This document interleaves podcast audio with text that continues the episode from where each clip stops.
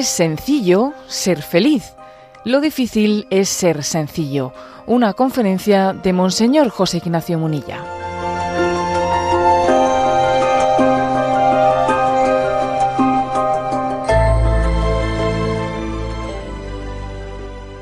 Cuando me dijeron, póngale un título, póngale un título a, la charla, porque claro, cuando hay que hacer propaganda, pues no sé, hay que ponerle algún título, ¿no?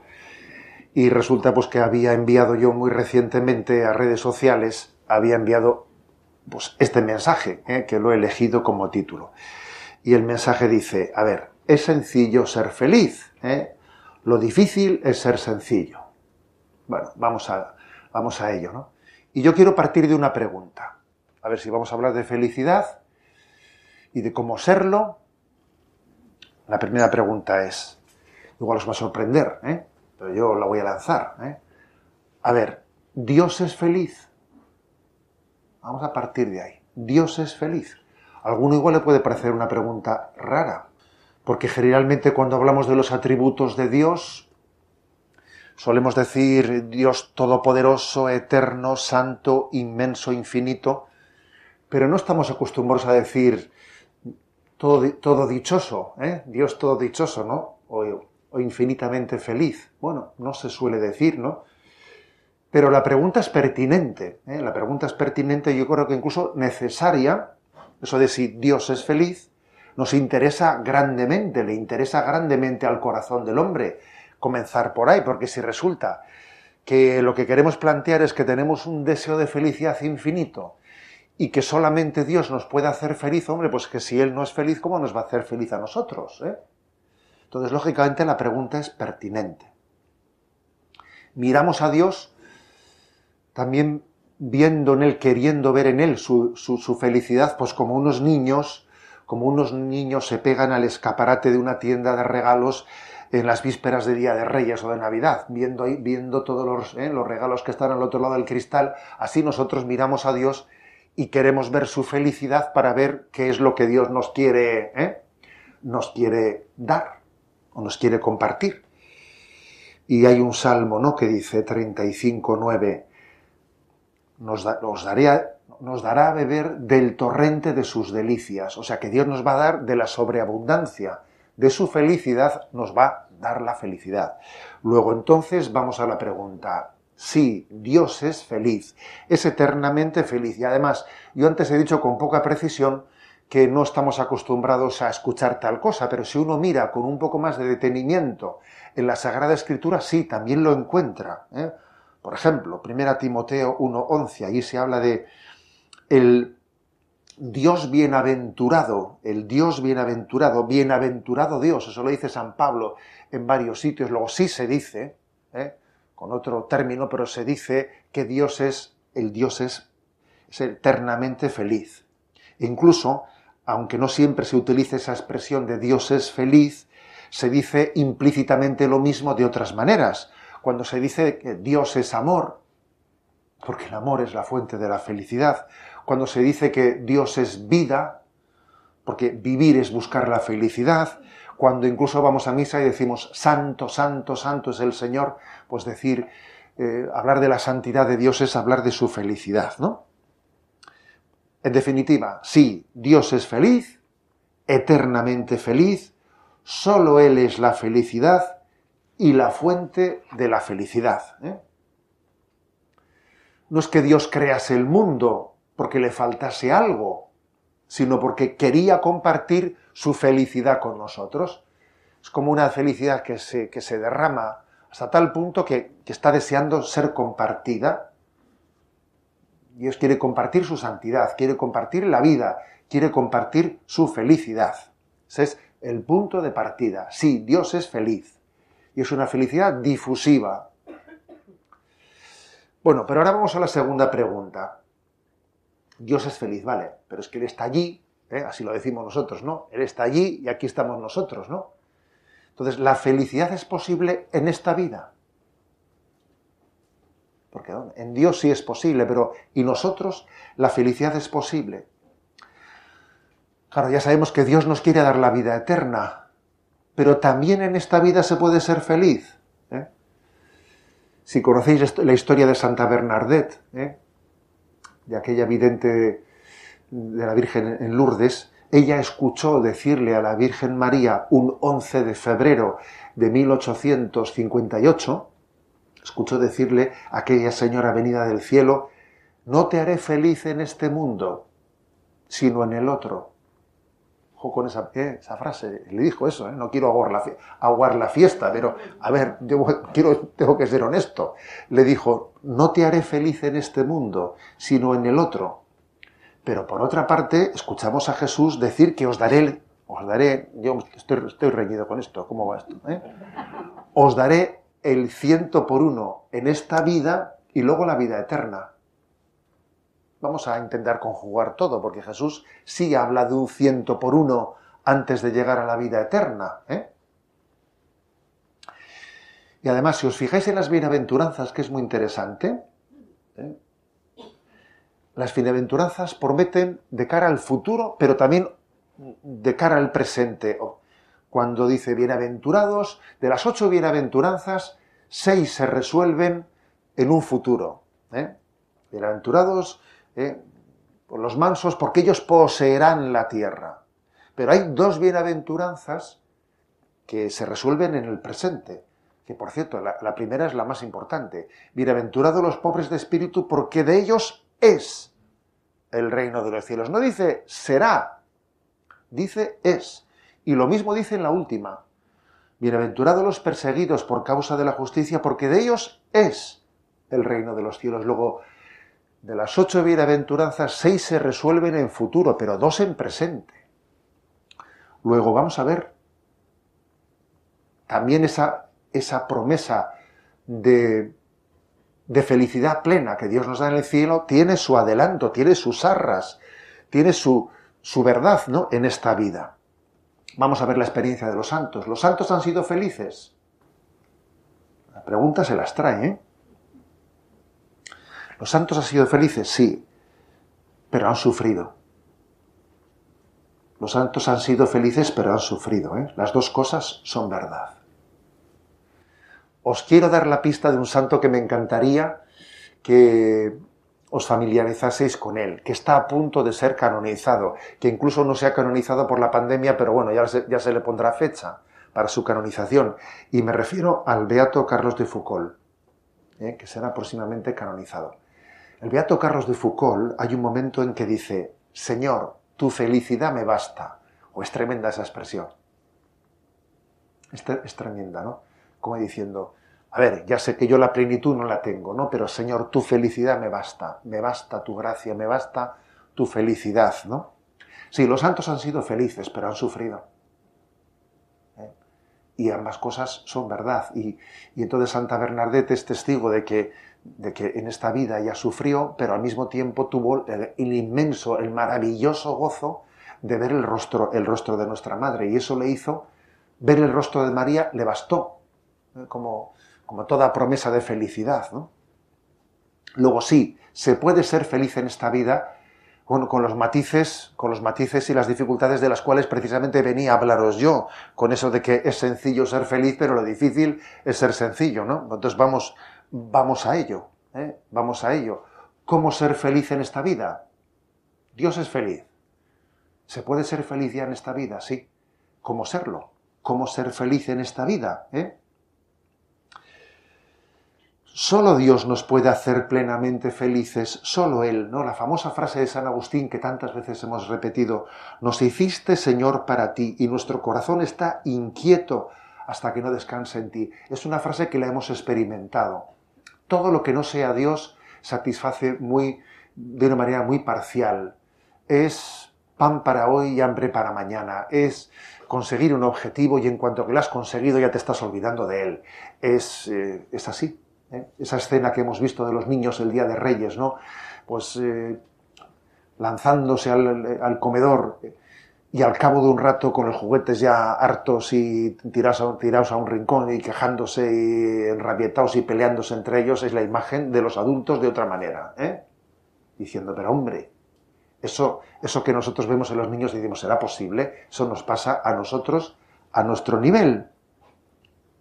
Nos hiciste, Señor, para ti y nuestro corazón está inquieto, vamos dando tumbos, ¿cuántos tumbos, no? Hasta que finalmente uno dice, si solo Dios me puede hacer feliz, ¿no? Tenemos un deseo de plenitud que en esta vida no se colma. No se colma. ¿eh? Es como si, si alguno pretende explicar el hombre solamente con la teoría de la evolución, yo digo que la teoría de la evolución se ha equivocado con nosotros. Porque según ¿eh? los teóricos de la teoría de la evolución, el, el hombre en su evolución se adapta al entorno. Esa es la teoría, ¿no? De Darwin. O sea, el hombre se adapta al entorno. Bueno, pues yo creo que la evolución se ha debido de equivocar con el hombre, porque le ha dado un deseo de plenitud que no se adapta al entorno. El entorno no, le, no, no, es capaz de satisfacer ese deseo de plenitud. Hay una desproporción entre el deseo infinito del hombre y la capacidad muy limitada de hacernos felices de este mundo, ¿no? En nuestra vida, en nuestra, en nuestra época, en nuestro momento, existe una impostura, ¿eh? un engaño, un timo, un timo, que consiste en pretender sustituir a Dios por la felicidad. Hay mucha gente que busca la felicidad, pero sin Dios, ¿no? Es la nueva era. La nueva era intenta sustituir a Dios por la felicidad. Entonces es sustituir la causa por el efecto. Pero claro, sin causa no hay efecto. ¿Eh? Pues como si la felicidad fuese pues una técnica de relajación, como si la felicidad fuese, a ver, no, eso es una impostura, una impostura perseguir la felicidad desligándola de Dios, ¿no? Ojo a esta tendencia que es muy de nuestro tiempo, ¿eh?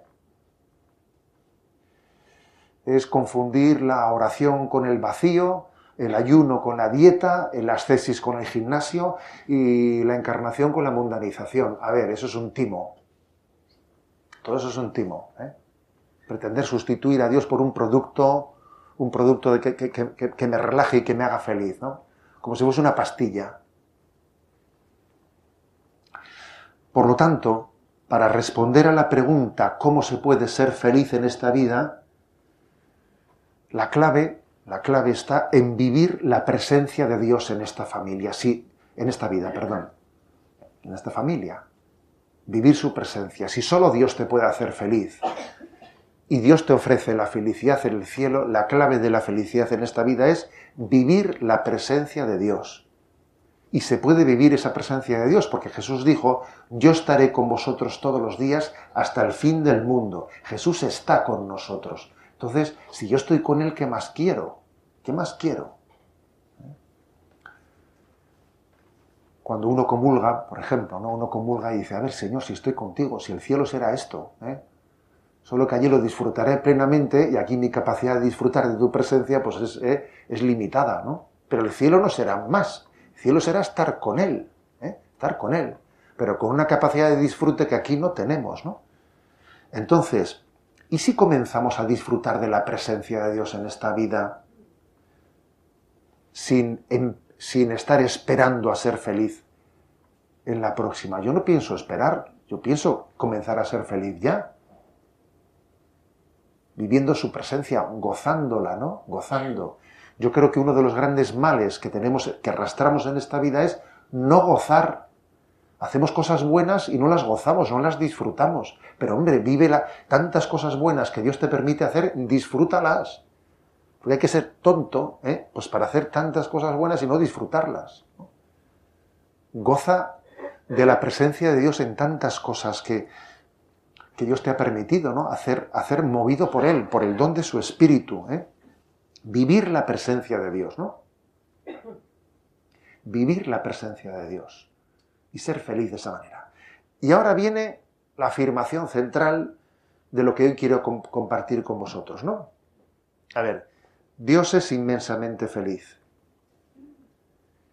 Pero no en el sentido que nosotros solemos entender equivocadamente la felicidad, que es un sentido cuantitativo, o sea, es una, una multiplicidad, una multitud inabarcable de dones, cuantitativamente inagotable, una acumulación de cosas, ¿no? No. Dios es inmensamente feliz en el sentido de que su felicidad se identifica con su sencillez. Con su sencillez. Dios, Dios es sencillo, Dios es simple. Y por lo tanto, para hacernos, necesitamos hacernos sencillos para descubrir y recibir el don de la felicidad. Por nuestra falta de sencillez, no disfrutamos de la presencia de Dios, porque nos dispersamos enseguida. Porque, porque no sabemos gozar. ¿eh? Goza de Dios y quédate y olvídate de... ¿eh? Y entonces nuestra falta de sencillez nos impide gozar de la presencia de Dios como debiéramos, ¿no? Dios es sencillo. Si Dios es sencillo, la vida es sencilla. Eso lo dice San Irineo de León, fíjate, en el siglo II. San Irineo de León en el siglo II. Si Dios es sencillo, que lo es, la vida es sencilla. Luego vamos nosotros y la liamos. ¿eh? Y así uno entiende, entiende por qué Jesús insistió, si no os hacéis como niños, no entraréis en el reino de los cielos, no seréis felices. Me sirvo de unas palabras del padre Carreira que muchos hemos conocido y hemos disfrutado, ¿eh? fallecido recientemente todavía, famoso jesuita, astrofísico, filósofo y teólogo. Y él dice, el plan de Dios es maravilloso en su sencillez, porque Dios es infinitamente sencillo. Nosotros somos muy complicados. Él no tiene distinción de perfecciones. Entonces, San Irineo de León, cuando dijo aquello de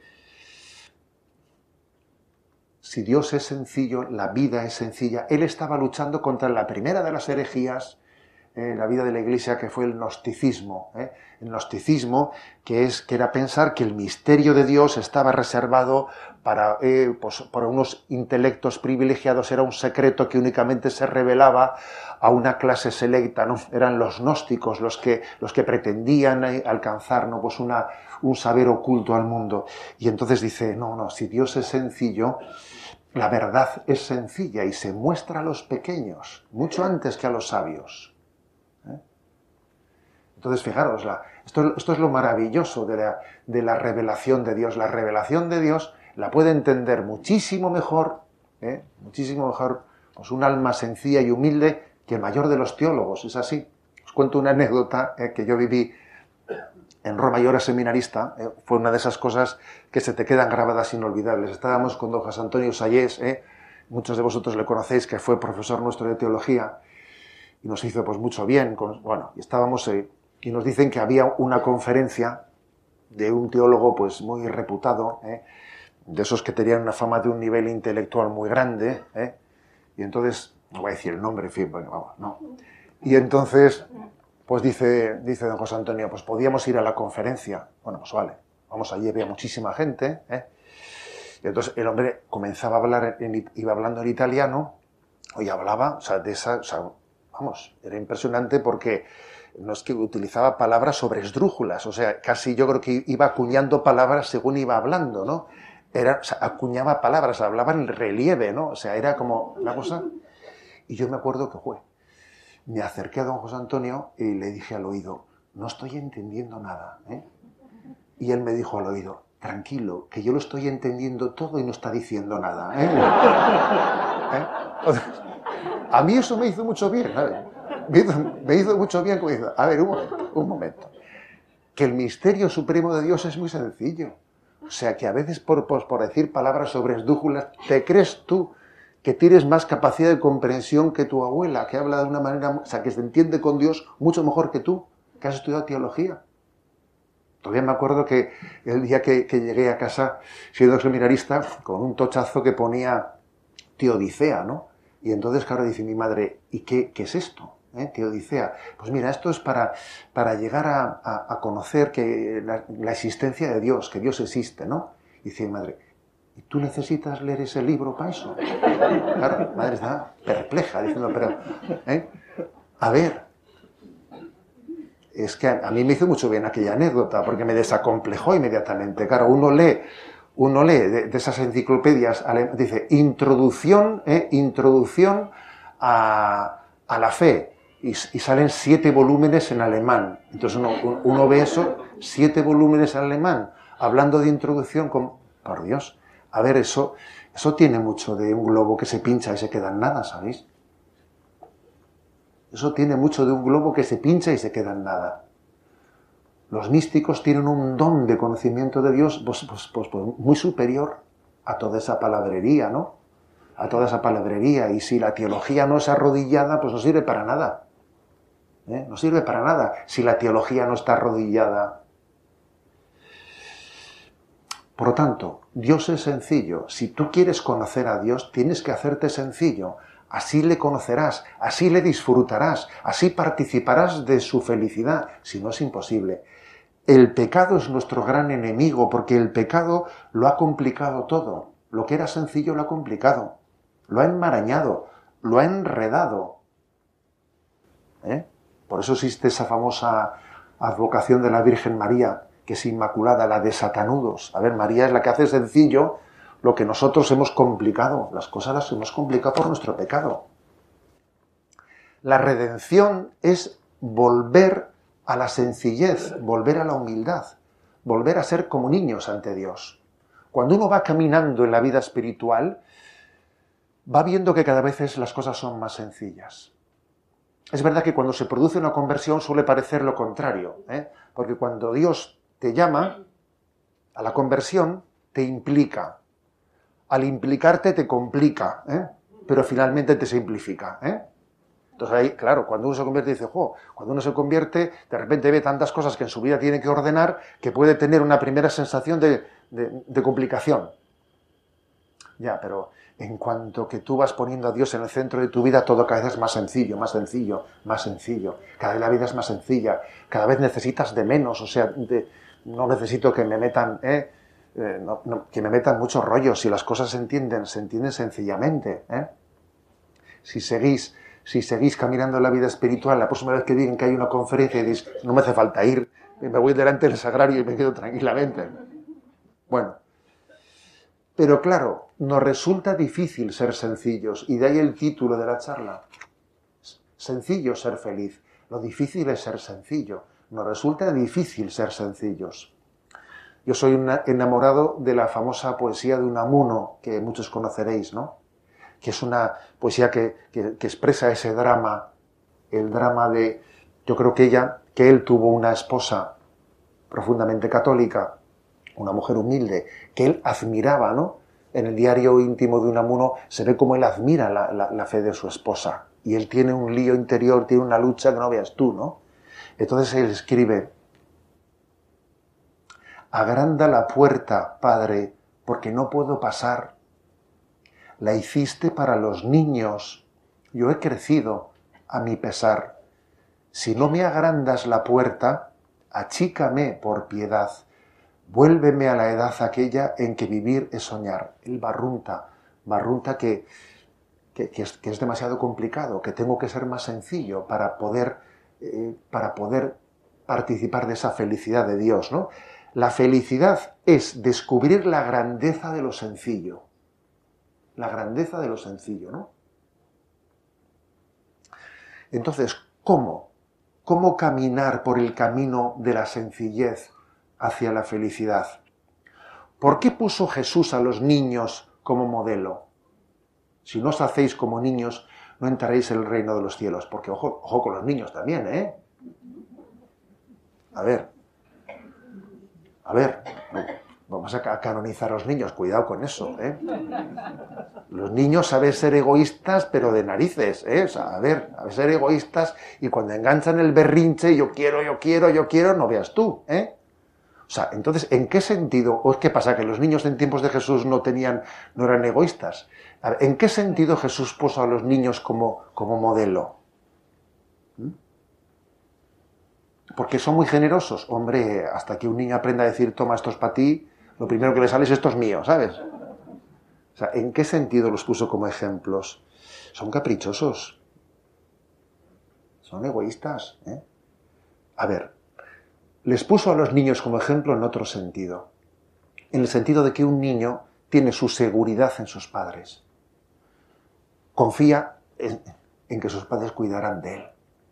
¿eh? Es espontáneo, es alegre, porque su padre ya se encargará, su madre se encargará, ¿sabes? Esa es la clave del niño que Jesús quiere que, está destacando y nos dice, si no te haces como un niño, no entrarás en el reino de los cielos, ¿no? Estos factores, seguridad, confianza, ¿eh? son factores que se suelen perder en la medida en que adquirimos responsabilidades en la vida y empezamos a creer que la felicidad depende de que yo haga bien las cosas o haga mal las cosas, ¿no? De que yo gestione bien o gestione mal. Y entonces uno comienza a decir, yo controlo, no controlo, se me está escapando. Entonces uno se, cree él que él, es el piloto de su vida y entonces comienza a no ser feliz, pues comienza, a no confiar, ¿no? es, yo he contado mucho una anécdota que escuché en Radio María a un, a un misionero que había venido de vacaciones. Entonces le estaban entrevistando en Radio María y contó la siguiente anécdota que era genial, genial. Por lo visto, el avión, ¿no? Pues cuando pasa la zona del Sahel suele ser típico que haya una zona de turbulencias, eh, de turbulencias que en aquella ocasión fueron más fuertes de lo, de lo habitual. Entonces, habían repartido ya las bandejas, eh, las bandejas de la comida y no hubo tiempo eh, pues para avisar que, ojo, que venían unas turbulencias grandes y avisaron tarde y empezó a bailar allí, las bandejas saltaban y, y, y había un momento un poco de nerviosismo, ¿no? Y las, las no pasa nada, no pasa nada, dejen todo en el suelo, luego, luego recogemos, luego recogemos. Y decía el, el misionero que le llamaba la atención que había un chavalito, un chavalito jovencito que, que viajaba solo, ¿eh?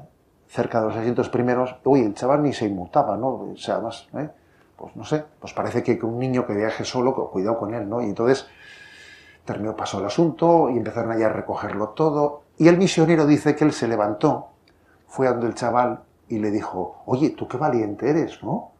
No te he visto que te has asustado tal. Y el niño le dijo, es que el comandante es mi papá, ¿sabes? Era el hijo del comandante, tú, que viajaba allí. Y decía el misionero, claro, es que el niño decía, mi papá lleva el avión, estaros tranquilos, ¿eh? O sea, él tenía esa especie de decir, bueno, ya sé, papá me suele contar muchas cosas, yo sé que yo sé que habrá vuelos complicados, mi papá es el comandante, mi papá lleva el avión, ¿no? Y decía el misionero, a mí el niño me dio una lección inmensa de, abandono, de decir, a ver, mi papá es el comandante, ¿no? Yo no seré el dueño del mundo, pero mira, soy, hijo, soy el hijo del dueño, ¿me explico? O sea que, bueno, que no está mal, ¿no? Yo no soy el dueño del mundo, soy el hijo del dueño, ¿eh? Y esa anécdota creo que, que es la que explica en qué sentido Jesús puso a los niños como ejemplo cuando dijo, si no os hacéis como niños, no entraréis en el reino de los cielos. Recuerdo que en un encuentro de familias que hicimos en Salamanca de jóvenes por el reino de Cristo, cuando, eh, cuando comenzaba la crisis económica anterior, eh, un padre compartió una anécdota, ¿no? Y la anécdota que compartió fue que bueno, que estaba sufriendo, había estado sufriendo porque en la empresa, pues bueno, pues tenía un jefe que era pues un liante y estaba obligándole a hacer montones de montones de operaciones pues éticamente no justificables, ¿no? Y le estaba haciendo cómplice a él también de, de, de, montones de cosas que él en conciencia veía que estaban operando mal. Y él sufriendo, ¿no? Sí, me lo manda el jefe, pero yo estoy haciéndome cómplice de todo esto, ¿eh? Y él decía, y me voy, pero ¿cómo me voy a ir? Si está en este momento la crisis económica como está y estamos colgados en la familia y tenemos una hipoteca que, llegan, yo voy a buscar trabajo en otro sitio. ¿Y, qué calidad va a tener, no?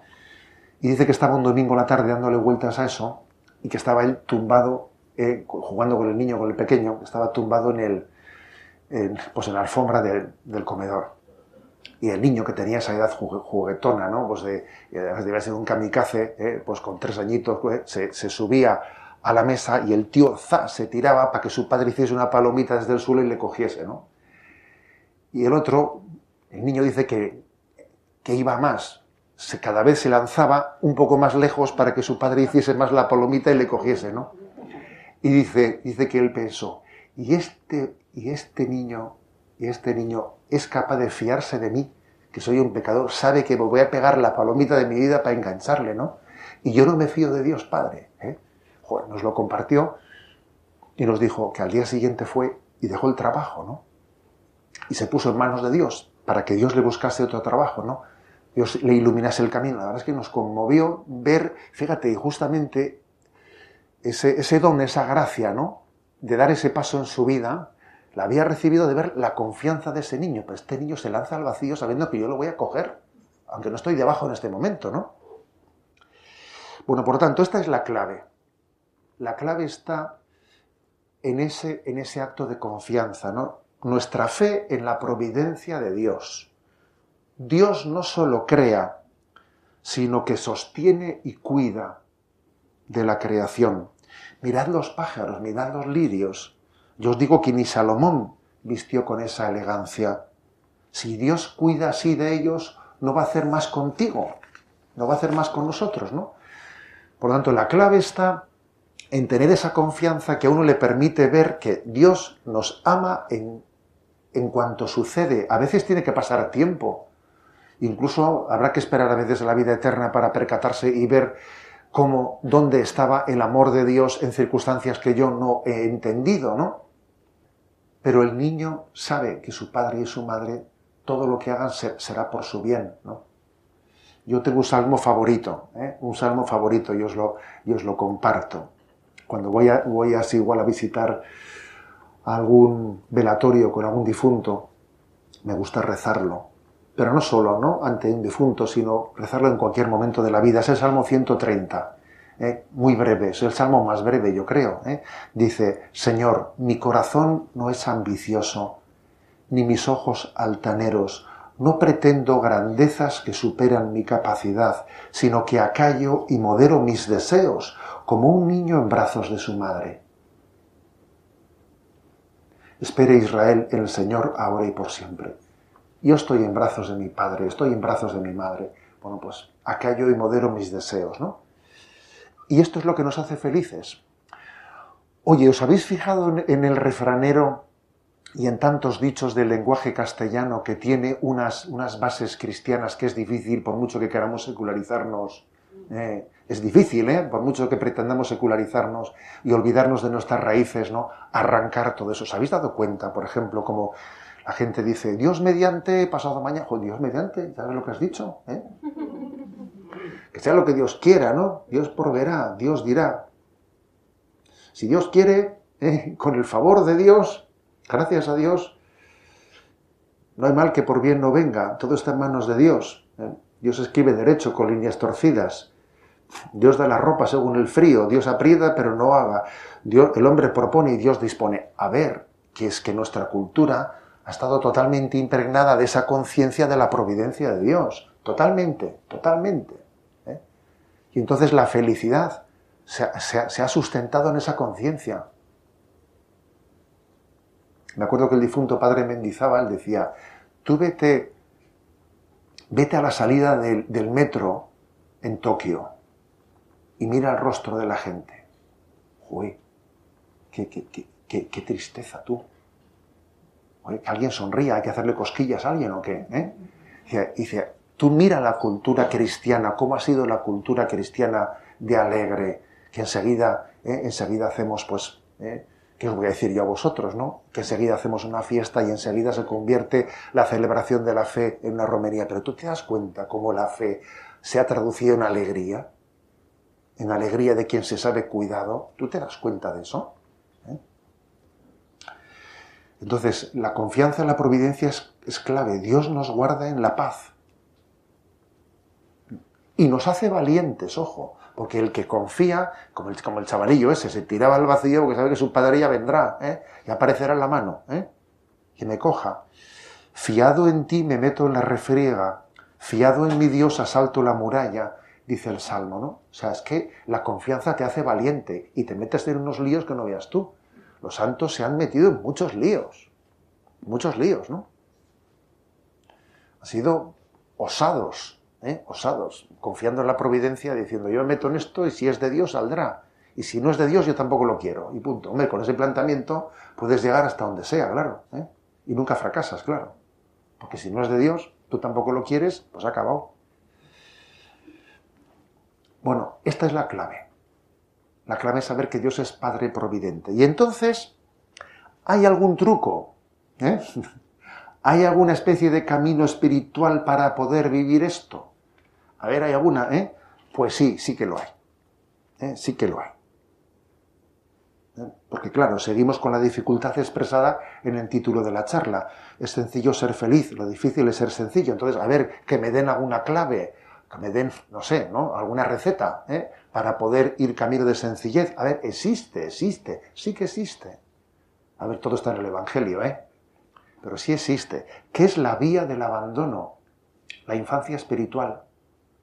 Que en la tradición espiritual se ha llamado así la vía del abandono o la infancia espiritual. ¿eh? Es un camino, una espiritualidad que han trazado determinados santos, que lo han subrayado.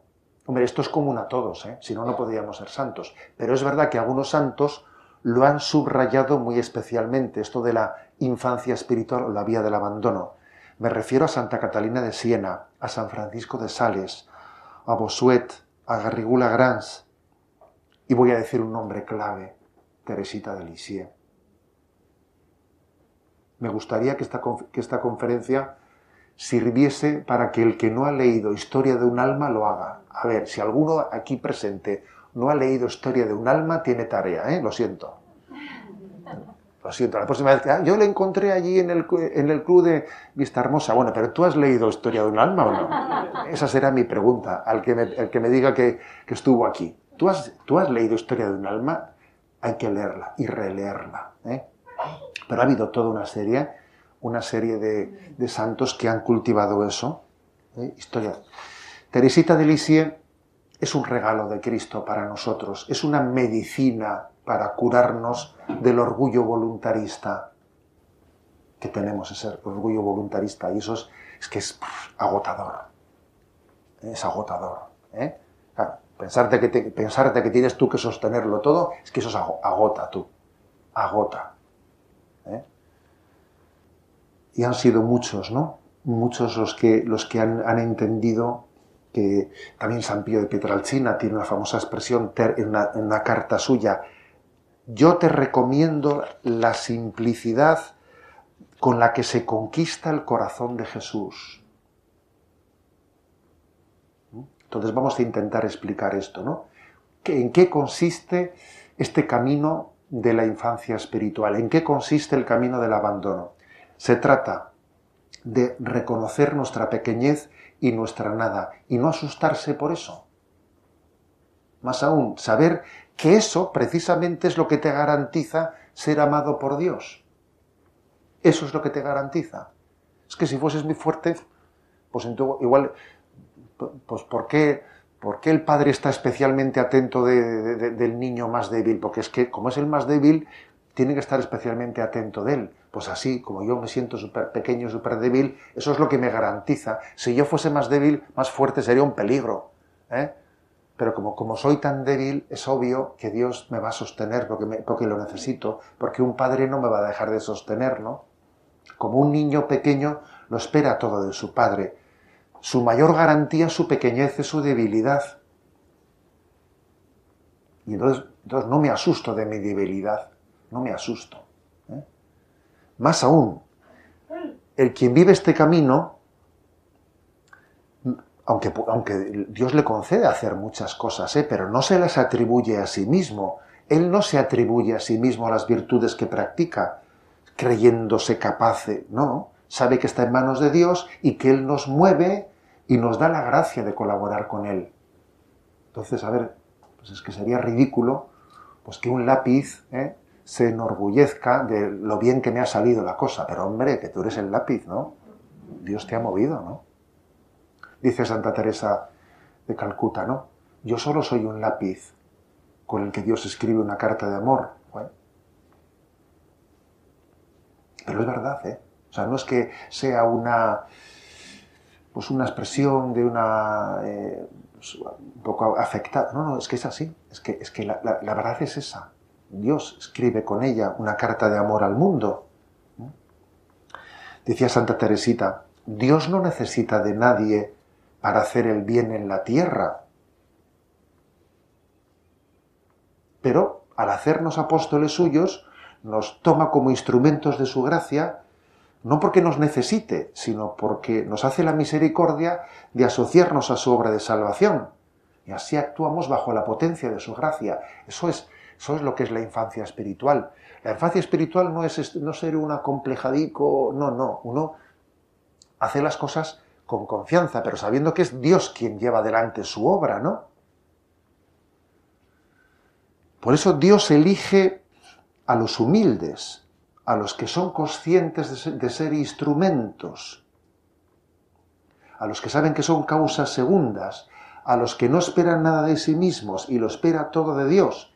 Más aún, no sería, no sería hasta muy correcto teológicamente decir que Dios elige a los humildes, sino que Dios nos, nos hace humildes al elegirnos.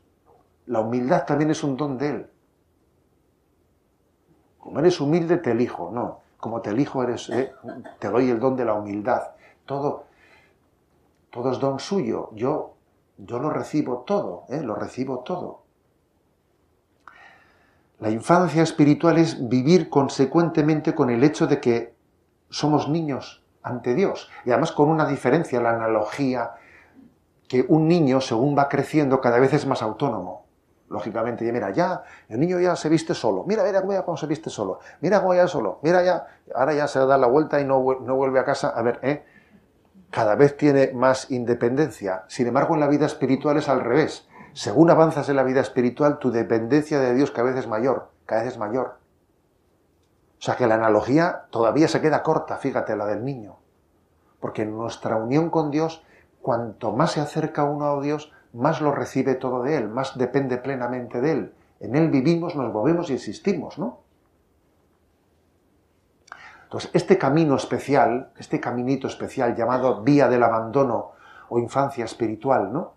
Que parte de la plena conciencia de que mi pequeñez no es obstáculo, mi pequeñez no es obstáculo para, para Dios, pues en el fondo está, es, es un patrimonio común a toda la espiritualidad. Os voy a leer el número 305 del Catecismo de la Iglesia Católica, que como os podéis imaginar no es eh, de Santa Teresita, no es de la Iglesia para todo el mundo. ¿eh? Dice, Jesús pide un abandono filial en la providencia del Padre Celestial, que cuida de las más pequeñas necesidades de sus hijos. No andéis pues preocupados diciendo que vamos a comer, que vamos a beber. Ya sabe vuestro Padre Celestial que tenéis necesidad de todo eso. Buscad primero su reino y su justicia, y todas esas cosas se os darán por añadidura. Jesús pide un abandono filial en la providencia del Padre Celestial que cuida de las, de las pequeñas necesidades de, sus hijos. ¿Eh? Es, es maravilloso ¿no? ver, ver que, eso, que eso es así. Nosotros, ¿por qué nos agobiamos? ¿Por qué sufrimos tanto? ¿Por qué, por qué Occidente no tiene este sufrimiento tan grande? Pues porque no tiene esa experiencia de abandono en Dios. Os voy a contar una anécdota y es que algunas veces cuando uno hace alguna visita a nuestros misioneros en África, te admira, eh, te admira ver la felicidad eh, de la población africana. Tú fíjate, pero, pero, pero qué felices que son estos. Pero tú fíjate, pero cómo se acercan, pero miren su pobreza, te impacta, ¿no? Porque uno va allí con un falso paternalismo, pensando que nosotros vamos a dar, a ver, pero si, lo que tenemos que hacer es aprender, aprender de, la felicidad que viven, ¿no? Y había hecho una, una de estas visitas que te quedas conmovido por eso, y a la vuelta cogemos el avión y estábamos, pues yo iba con un, con un sacerdote, acompañado por un sacerdote, y, y en el avión se escuchaba un berrinche de un niño que tenía una rabieta, un niño pequeño, de, ¿eh? pero que estaba con, con, una rabieta de, que, de esas, esas, llantinas de, rabieta, ¿no? Y le digo yo, y le digo yo al sacerdote, digo, ¿qué te juegas que ese niño es blanco, es europeo? Y me dice, hombre, pero si en este avión solamente tú y yo somos blancos, o sea, todos eran negros en el avión, ¿eh? Todos. ¿A que sí? Venga, nos fuimos a andar por el avión y dimos con una alemana que iba con un niño y el niño era el del berrinche. Y le digo, ¿tú cómo has adivinado eso? Es que los niños africanos no lloran así. Este es un lloro de rabieta, me explico, ¿no? De rabieta nuestra, de rabieta de que a mí, yo, mi capricho no me lo están dando en este momento y entonces este, este sufrimiento en rabieta, no, yo es que ya me he dado cuenta yo estos días en África que así un niño en África no llora así, no, porque se ha acostumbrado a saber que, pues, pues que en esta vida, pues uno tiene que saber asumir las carencias y así un niño africano no llora, ¿no? Aquello me, me llamó la atención, dije, es que, es que hasta, es, hasta en eso se nota, ¿no? Hasta en eso se nota lo que es el que nuestro gran mal es sencillamente pensar que nosotros nos, damos a nosotros mismos eh, la, felicidad, o sea, que, depende de nosotros mismos, que no existe un abandono, que no existe un, conformarse, un, un, decir yo confío en que un Padre, que Dios Padre cuidará de mí.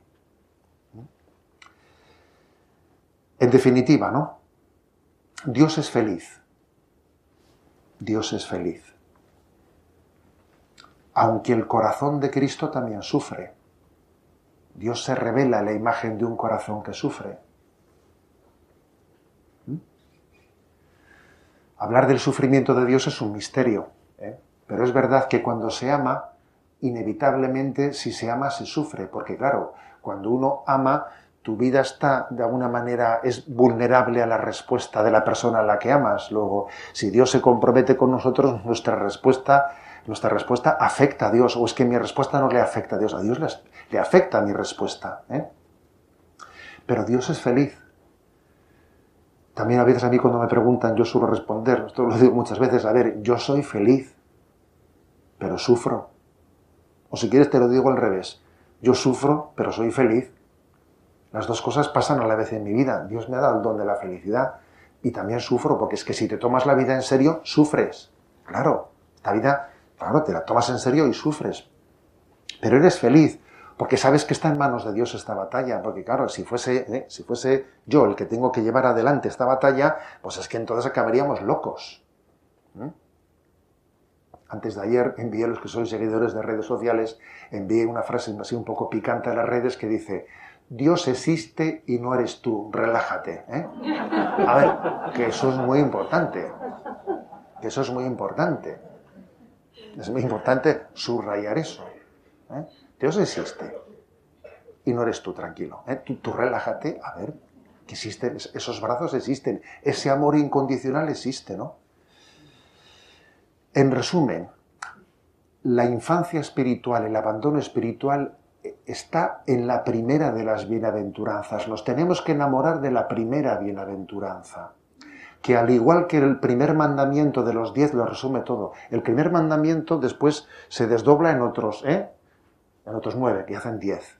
Con las bienaventuranzas pasa lo mismo. Es la primera, bienaventurados los pobres de espíritu, que se desdobla hasta hacer ocho bienaventuranzas, pero en la primera estaba todo dicho.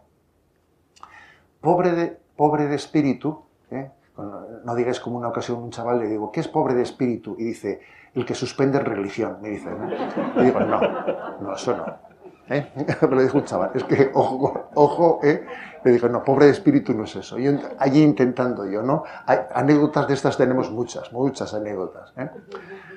Pero bueno, ¿qué es pobre de espíritu? A ver, pobre de espíritu es aquel pues, que sabe que Dios es mi, que Dios es mi tesoro, yo, espero en Él, yo confío en todo lo tengo puesto en Él, ¿no? Y, no, y no, no, descanso en, no descanso en mis capacidades, no descanso en mis planes, descanso, descanso en Dios, ¿no? Dios es mi tesoro. ¿eh? Creo que tenemos que estar atentos a, a los pobres de Yahvé que han descubierto a Dios como su tesoro, a los pobres de Yahvé, a estos que viven la primera bienaventuranza. Hay muchas personas alrededor nuestro que viven la primera bienaventuranza, que son pobres de espíritu y son admirables y no les admiramos. Me refiero a ancianos que, por ejemplo, ¿no? Pues fíjate cómo han vivido eh, toda esta situación y son, viven, por ejemplo, ¿no? En la presencia de Dios, se sirven de Radio María, ¿eh? viven una pobreza, en una pobreza de espíritu impresionante. Y lo tienen todo y te dicen, yo soy plenamente feliz y con Dios lo tengo todo. Viven una pobreza un abandono impresionante. ¿Cuántos nietos hay ¿no? que, están sufriendo porque no son felices y tienen al abuelo o la abuela perfecta para entender dónde está la felicidad y están dando tumbos no, y no saben dónde encontrar ese modelo de felicidad? Pero si lo tienes en tu abuela, lo tienes muy cerca, fíjate, ahí tienes el modelo de la pobreza de, la pobreza de espíritu, ¿no? Tenemos, por tanto, que estar atentos a, los pobres de Yahvé, a los pobres de espíritu que nos rodean y son, por ejemplo, os he puesto el caso de, lo que pasa en África, ¿no? que, es, que, es un, que es un auténtico... los pobres de Yahvé nos evangelizan. ¿eh? Son una llamada por su sencillez. ¿eh? Recuerdo que un misionero, también en Radio María, contó él, contó la anécdota de que estando con los niños, allí haciéndoles la catequesis de la presencia eucarística, Jesús está presente en la Eucaristía y está aquí y esto. Y había, dice que había un niño que levantaba y levantaba y levantaba la mano y cuando termina dice, ¿tú qué querías decir? Y dice, oiga, y y usted por las noches, claro, porque se había quedado maravilloso diciendo que, que, Dios está presente en la Eucaristía y el niño se le salían los ojos. Claro. Y entonces le pregunta, ¿y usted por las noches qué hace? ¿Se va a dormir y se queda Jesús, o sea, se queda aquí solo Jesús o qué? ¿No? Claro, se quedó el niño, ¿no? ¿Eh? y decía el misionero que, le dejó electrocutado al niño, vamos, le dejó electrocutado viendo la coherencia de decir, a ver, si Dios es tu tesoro, pues no busques, no, no, busques otra cosa, que aquí tienes tu felicidad y tu plenitud, ¿no?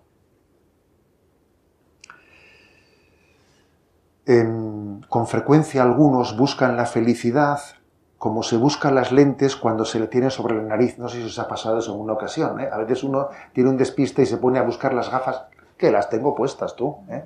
que estoy buscando las gafas, ¿no? A veces nos ocurre eso, a ver que tienes la felicidad en ti y no estás disfrutándola y estás buscándola afuera, pero ¿a dónde, a dónde vas? Que tienes las lentes puestas. disfruta de esa presencia de Dios, ¿no? Disfrutar su presencia en todo y compartir ese gozo de su presencia. O dicho de otro modo, ¿no? La felicidad es amor más alegría, Dios es amor y quien vive el amor de Dios, quien vive su presencia, irradia alegría. Es imposible estar lleno de Dios y no irradiar de alegría.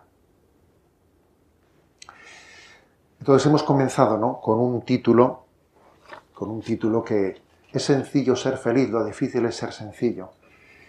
Claro que es difícil ser sencillo, pero Dios lo puede todo.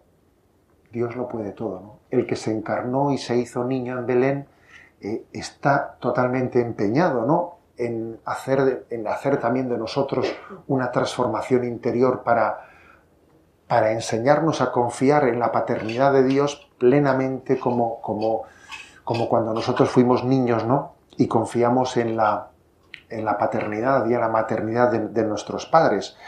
Confiemos, ¿no? Y, ojalá eh, este, este encuentro con el Evangelio, este encuentro con Santa Teresita, ese libro que vais a leer, ¿eh? ese libro que vais a leer, pues os habéis olvidado, ¿eh? ese libro que vais a leer o releer de historia de un alma, eh, pues nos, nos descubra que el don de la sencillez es para ti, es para ti, Dios te lo quiere dar, estate abierto, vamos a estar abiertos a acogerlo, porque es un, un gran don, así, para, para para los últimos días ¿no? de este tiempo estival de, descanso, que el Señor nos enseñe a descansar en el corazón de Jesús. ¿eh? Muchísimas gracias.